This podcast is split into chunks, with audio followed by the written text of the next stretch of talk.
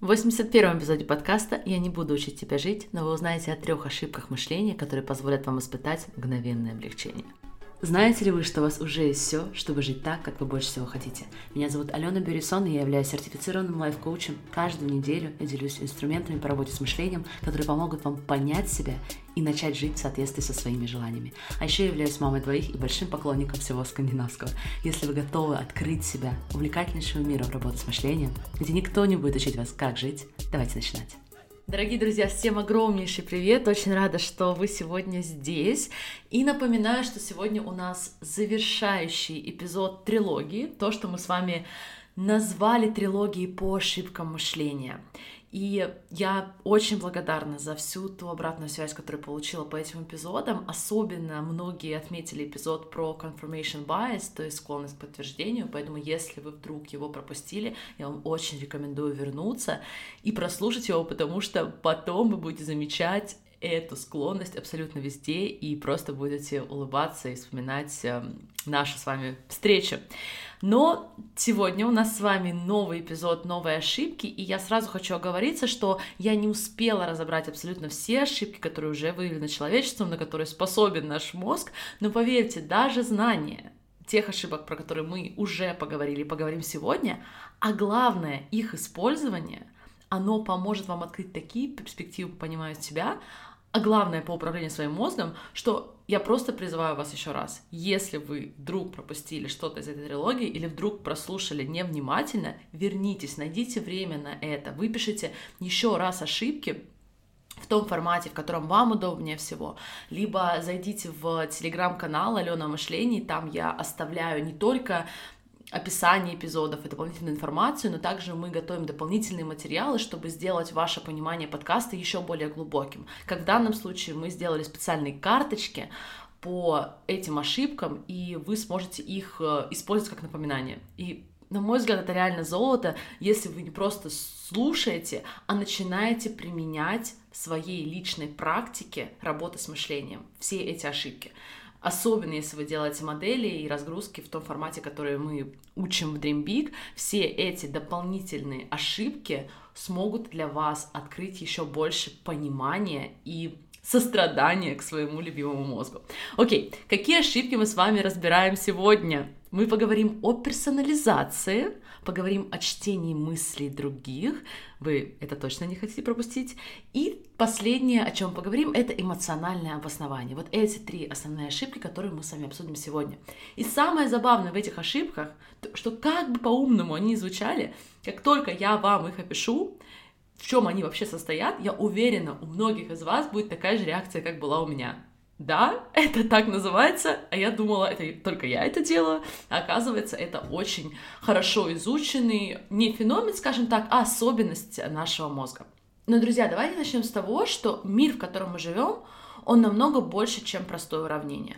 Потоки информации, которые мы с вами получаем сегодня, особенно сегодня, все вопросы, проблемы, ситуации, с которыми мы с вами встречаемся на регулярной основе, если бы мы все с вами это перерабатывали, то нам бы потребовалось столько затрат ментальной энергии, что нам просто бы ее не хватило. У нашего уже относительно небольшого и уже очень уставшего мозга просто бы не хватило ментальной энергии на переработке всей той информации, которую мы получаем извне. И мы не хотим с вами каждый раз, когда мы встречаем новую ситуацию, строить под нее новую теорию, начинать ее понимать, начинать ее разбирать заново. Именно поэтому у нас существуют эти когнитивные искажения. То, что мы можем даже назвать как некоторые shortcuts, да, если использовать английский термин, и лучший перевод, который я нашла на русском языке, это некий короткий путь. То есть, если вы хотите представить визуально, это как будто быстрые клавиши нашего мозга. То есть, да, мы с вами можем долго щелкать, чтобы найти, зайти в какое-то меню и переключить, например, языки на компьютере. А можем использовать быстрые клавиши. И в большинстве случаев эти быстрые клавиши, они будут работать потрясающе и сохранять какое-то количество нашей энергии, ненужных действий, нашего времени. Но иногда, представьте, например, наша задача переключить язык вашего компьютера на корейский. И мы с вами можем долго щелкать на быстрые клавиши, но такого варианта языка у вас просто нет. Он будет так и перещелкивать между английским и русским, какие у вас языки там выбраны. Поэтому с вами нужно буквально зайти в настройки и добавить корейский как новый язык. Но вместо этого мы с вами сидим и щелкаем на знакомое сочетание клавиш, которое помогало нам всю жизнь переключать, как я уже сказала, между русским и английским, но оно не приспособлено для того, чтобы перенести нас на следующий уровень, например, добавить корейский в наш арсенал.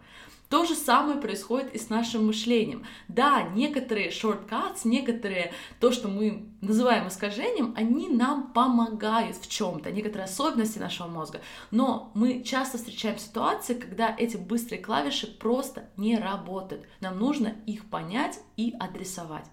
Вспоминайте, например, наша тенденция к подтверждению. Это прекрасная быстрая клавиша. Вы уже знаете, что, например, этот предмет является столом. И каждый раз, когда вы видите стол, у вас возникает мысль «это стол». Вы не начинаете ставить под вопрос эту мысль. Ну, давай подождем, может быть, я не права, может быть, это все-таки стул, может быть, это не стол. Но то же самое мы с вами делаем, когда, например, возникает мысль, у меня не получится, потому что до этого никто до меня этого не делал, и потому что даже скорее я никогда сама этого раньше не делала. Вместо того, чтобы ставить под вопрос, мы начинаем сразу в эту мысль верить и идти и искать подтверждение вовне, что это правда. Что действительно, если я никогда этого не делала, то, скорее всего, у меня это не получится. Мы продолжаем зажимать эти любимые, знакомые, быстрые клавиши, например, склонности к подтверждению, и удивляемся, почему ничего не меняется. Вместо того, чтобы перенаправить свой мозг и дать ему более интересную задачу. Например, задать ему вопрос, а почему у меня получится, даже несмотря на то, что я никогда этого раньше не делала. Или Именно потому, что никто этого раньше не делал, почему у меня получится. То есть мы буквально меняем для него задачу, когда мы узнаем о том, что да, это некая особенность нашего мозга, и мы ее можем отрисовать. Первая такая клавиша, я надеюсь, что вас не очень запутала с этим сравнением. Если вдруг вам оно не помогло, не переживайте, вы все равно поймете конкретные ошибки, но я хотела вам передать то, что для меня стало очень понятным как термин shortcut, да, то есть как быстрые клавиши. Еще раз, первая такая клавиша, с которой мы начинаем сегодня, это персонализация. Когда мы персонализируем, обычно мы делаем несколько вещей. Во-первых, мы видим себя как причину поведения других людей. То есть мы считаем, что эти люди ведут себя так или иначе из-за нас. Плюс мы также считаем, что вы в центре внимания. И чаще всего это, конечно, выражается, что мы являемся причиной негативного поведения других людей, а в центре внимания наши ошибки и просчеты, не только наши успехи. И мне кажется, что здесь, ну, точно нет ничего удивительного в том, что у нас есть такое искажение, в том, что у нас есть такая особенность. То, что мы персонализируем наш жизненный опыт. Мы ведь носим себя абсолютно везде. Мы всегда с собой, мы всегда в своей голове. Мы настолько привыкли смотреть на мир вокруг себя через призму самого себя, что мы как будто забываем, что мир существовал и, скорее всего, будет существовать вполне нормально и без нас, и без нашего присутствия непосредственного. И где мы чаще всего видим проявление персонализации? Ну, конечно же, в наших попытках контролировать и повлиять на других людей. Если мы верим, что наше поведение является причиной поведения других людей, конечно, мы захотим его контролировать. Мы будем продолжать верить, что можем делать других счастливее, или наоборот, что можем расстраивать напрямую других людей. Мы верим, что можем понравиться или не понравиться, и напрямую повлиять на это – мы забываем, что счастье, что эмоции, опыт вообще другого человека, он базируется на его собственном мышлении, на его оценках, на его мнении, которое является результатом тысячи факторов, которые мы никогда не сможем предугадать, начиная от его детства, заканчивая генетикой, социализацией и постом, который он только что прочитал в социальных сетях, и под влиянием которого он в настоящий момент находится. Как еще мы используем персонализацию против себя? Она выражается в том, что мы берем на себя ответственность за то, что чаще всего имеет мало к нам отношения. Одна из моих дорогих подруг давно намекает мне на то, что я должна разобрать на подкасте актуальную сегодня тему слот-шейминга. Если вы, как и я, никогда не слышали, что это такое, то и я еще раз говорю, что, конечно же, для этого, наверное, потребуется отдельный эпизод, но я вам буквально в пару словах расскажу. Слот-шейминг — это про осуждение женщины за ее такой фривольный внешний вид и поведение. По сути, это означает, что девушку называют нехорошим словом, и считается, что ее поведение негативно влияет на окружающих. И как я вижу этот феномен проявляется в знакомых мне девушках?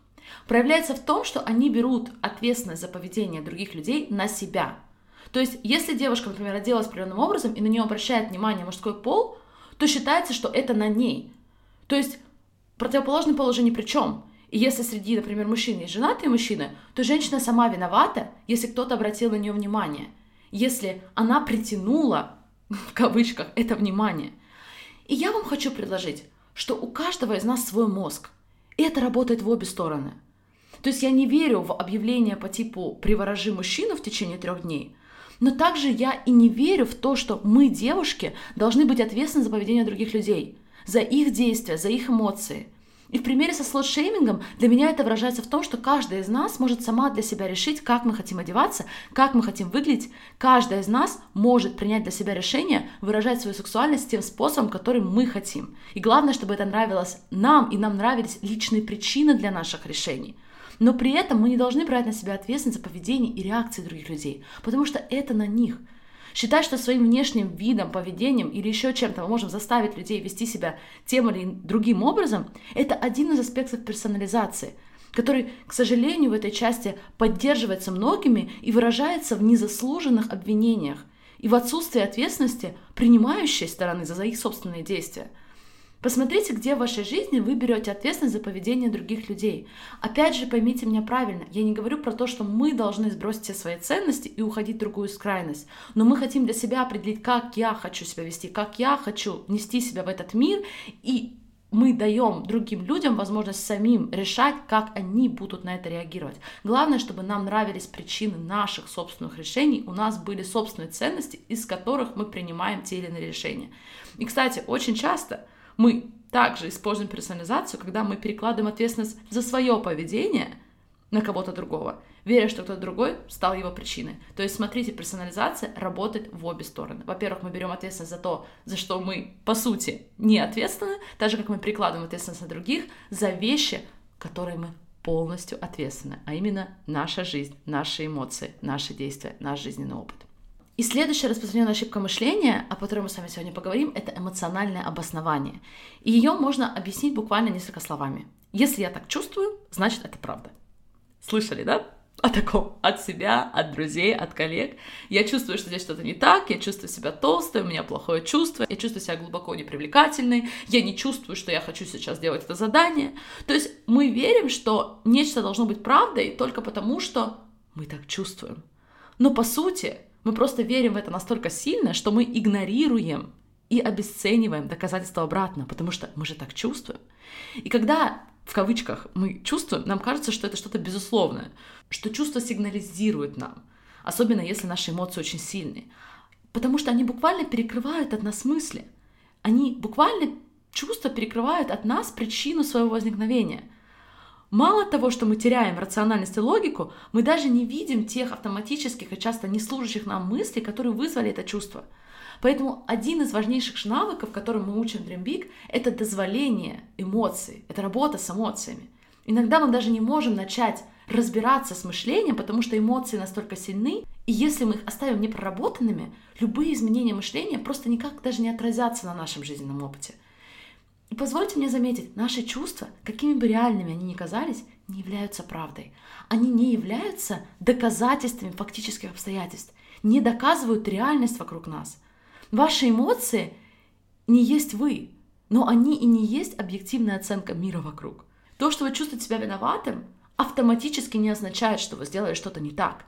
То, что вы чувствуете эмоцию ревности в отношении своего партнера, абсолютно не означает, что он вас предал или что-то пошло ужасающе не так в отношениях. Если вы чувствуете себя неуспешным, чаще всего это не значит ничего о ваших результатах и о вашем потенциале. Если вы чувствуете себя одинокой, это совершенно не означает, что другие люди не думают и не заботятся про вас. И так далее. Более того, мой любимейший Эван Бек, основатель когнитивной терапии, который и создал термин эмоционального обоснования в 70-х годах, он говорил о том, что помимо того, что люди, которые используют в своей жизни так много эмоционального обоснования, помимо того, что они не видят доказательств обратного, они также не видят и причины своих негативных чувств. Потому что это зачастую непроверенное автоматическое мышление, которое их продолжает сопровождать не проверены, потому что они так верят в свои чувства и даже не ставят эти чувства под вопрос и не ставят под вопрос причину их возникновения. Просто им верят, потому что это чувство. Поэтому прежде чем вы начинаете действовать определенным образом, просто потому что вы чувствуете себя так или иначе, мы всегда хотим сделать паузу и напомнить себе, что чувства не являются фактами, какими бы правдивыми и оправданными они нам не казались. То, как вы чувствуете по поводу того или иного события, не меняет самого события, да? Поэтому так важно решить, как вы хотите действовать именно в отношении конкретного события, именно в отношении конкретной реальности, в которой вы находитесь, вне зависимости, что нам в этот момент говорит чувство. Окей, следующий блок ошибок, и в данном эпизоде он будет завершающим, это чтение мыслей. И это, как вы, возможно, догадались, про нашу уверенность, что мы знаем мысли окружающих, что мы можем буквально знать, что происходит в голове другого человека. Опять же, в какой-то степени эта идея может быть безобидной. Поминайте про шорткаты, про наши кнопки на компьютере. Действительно, есть разные вербальные и невербальные сигналы, интерпретируя которые мы можем лучше кооперировать с друг другом, лучше понимать друг друга в социальной среде. То есть, например, если человек очевидно выражает удивление и, может быть, даже использует слова на это указывающие, и мы понимаем, что человек удивлен, мы читаем, что человек удивлен – Конечно, тогда нет никакого смысла ставить эту ситуацию в разряд ошибки мышления и ставить ее под вопрос. Например, если вы обедаете в одиночестве в ресторане, и вам кажется, что все вокруг считают, что вы неудачник, вам кажется, что вы читаете мысли других, и все вокруг считают, что у вас нет друзей, или, допустим, если человек допустил ошибку по работе и считает, что вся команда недоумевает, почему его еще не уволили, в таких примерах мы уже с вами видим чрезмерное использование этого феномена чтения мыслей. И более того, человек начинает делать выводы при отсутствии каких-либо доказательств. Когда мы с вами начинаем практиковать это постоянно, мы можем превратить свою жизнь в очень печальную игру. Давай я догадаюсь, что обо мне думают другие, или, скорее всего, даже навешу на них, буквально присвою им негативные мысли, и дальше я буду жить из этого состояния. Что делать, если вы себя ловите на таком чтении мысли, особенно если оно доставляет вам дополнительные страдания и боль? Мой любимый коучинговый инструмент здесь, тот, который я очень часто рекомендую при работе с темой мнения других людей о нас, заключается в том, что мы напоминаем себе. Если мы присваиваем кому-то мысли о себе, то, скорее всего, и чаще всего, это те мысли, которые мы сами уже о себе думаем. Как в примере с кафетерием. Человек сам выбирает думать, что сидя в одиночестве за обедом, он каким-то образом неудачник. Если бы у него не было таких мыслей, то он бы не стал присваивать эти мысли другим людям. У мозга просто не было бы даже идеи о том, что вообще так можно думать. И мы бы так не думали. И я всегда говорю, что то, что это всего лишь наши мысли, а не чтение мыслей других людей, это прекрасная новость, потому что мы можем проработать и в итоге изменить свои же мысли о себе – Помните, мы не можем изменить мысли других людей, но мы можем изменить свои же мысли о себе. Давайте подведем итоги. Персонализация, эмоциональное обоснование, чтение мыслей. В чем-то очень полезные особенности, а в чем-то очень вредящие тенденции нашего мозга, которые мы так часто воспринимаем просто как данность и чувствуем себя достаточно беспомощно. Но это не обязательно должно быть так. Напоминайте себе об этих тенденциях мозга. Обязательно заходите в мой телеграм-канал, сохраняйте карточки по всем ошибкам мышления и не просто знайте, а применяйте эти знания. И тогда вы испытаете намного больше понимания не только к мышлению и поведению других людей, но и самое главное, что к своему тоже. Я желаю вам отличного продолжения этой недели. До самой скорой встречи. Всех обнимаю. Пока-пока. Как вы применяете работу с мышлением? Готовы ли вы реально увидеть изменения в своей жизни? Позвольте мне стать вашим личным лайф-коучем и в течение месяца научить четкой системе, как сделать ваши знания образом жизни, а перемены неизбежными. Только в течение ограниченного времени я приглашаю тебя стать частью программы Dream Big. Можете получить четкую базу по работе с мышлением и с ее помощью создавать любые результаты. Это будет большим счастьем поработать с вами в Dream Big.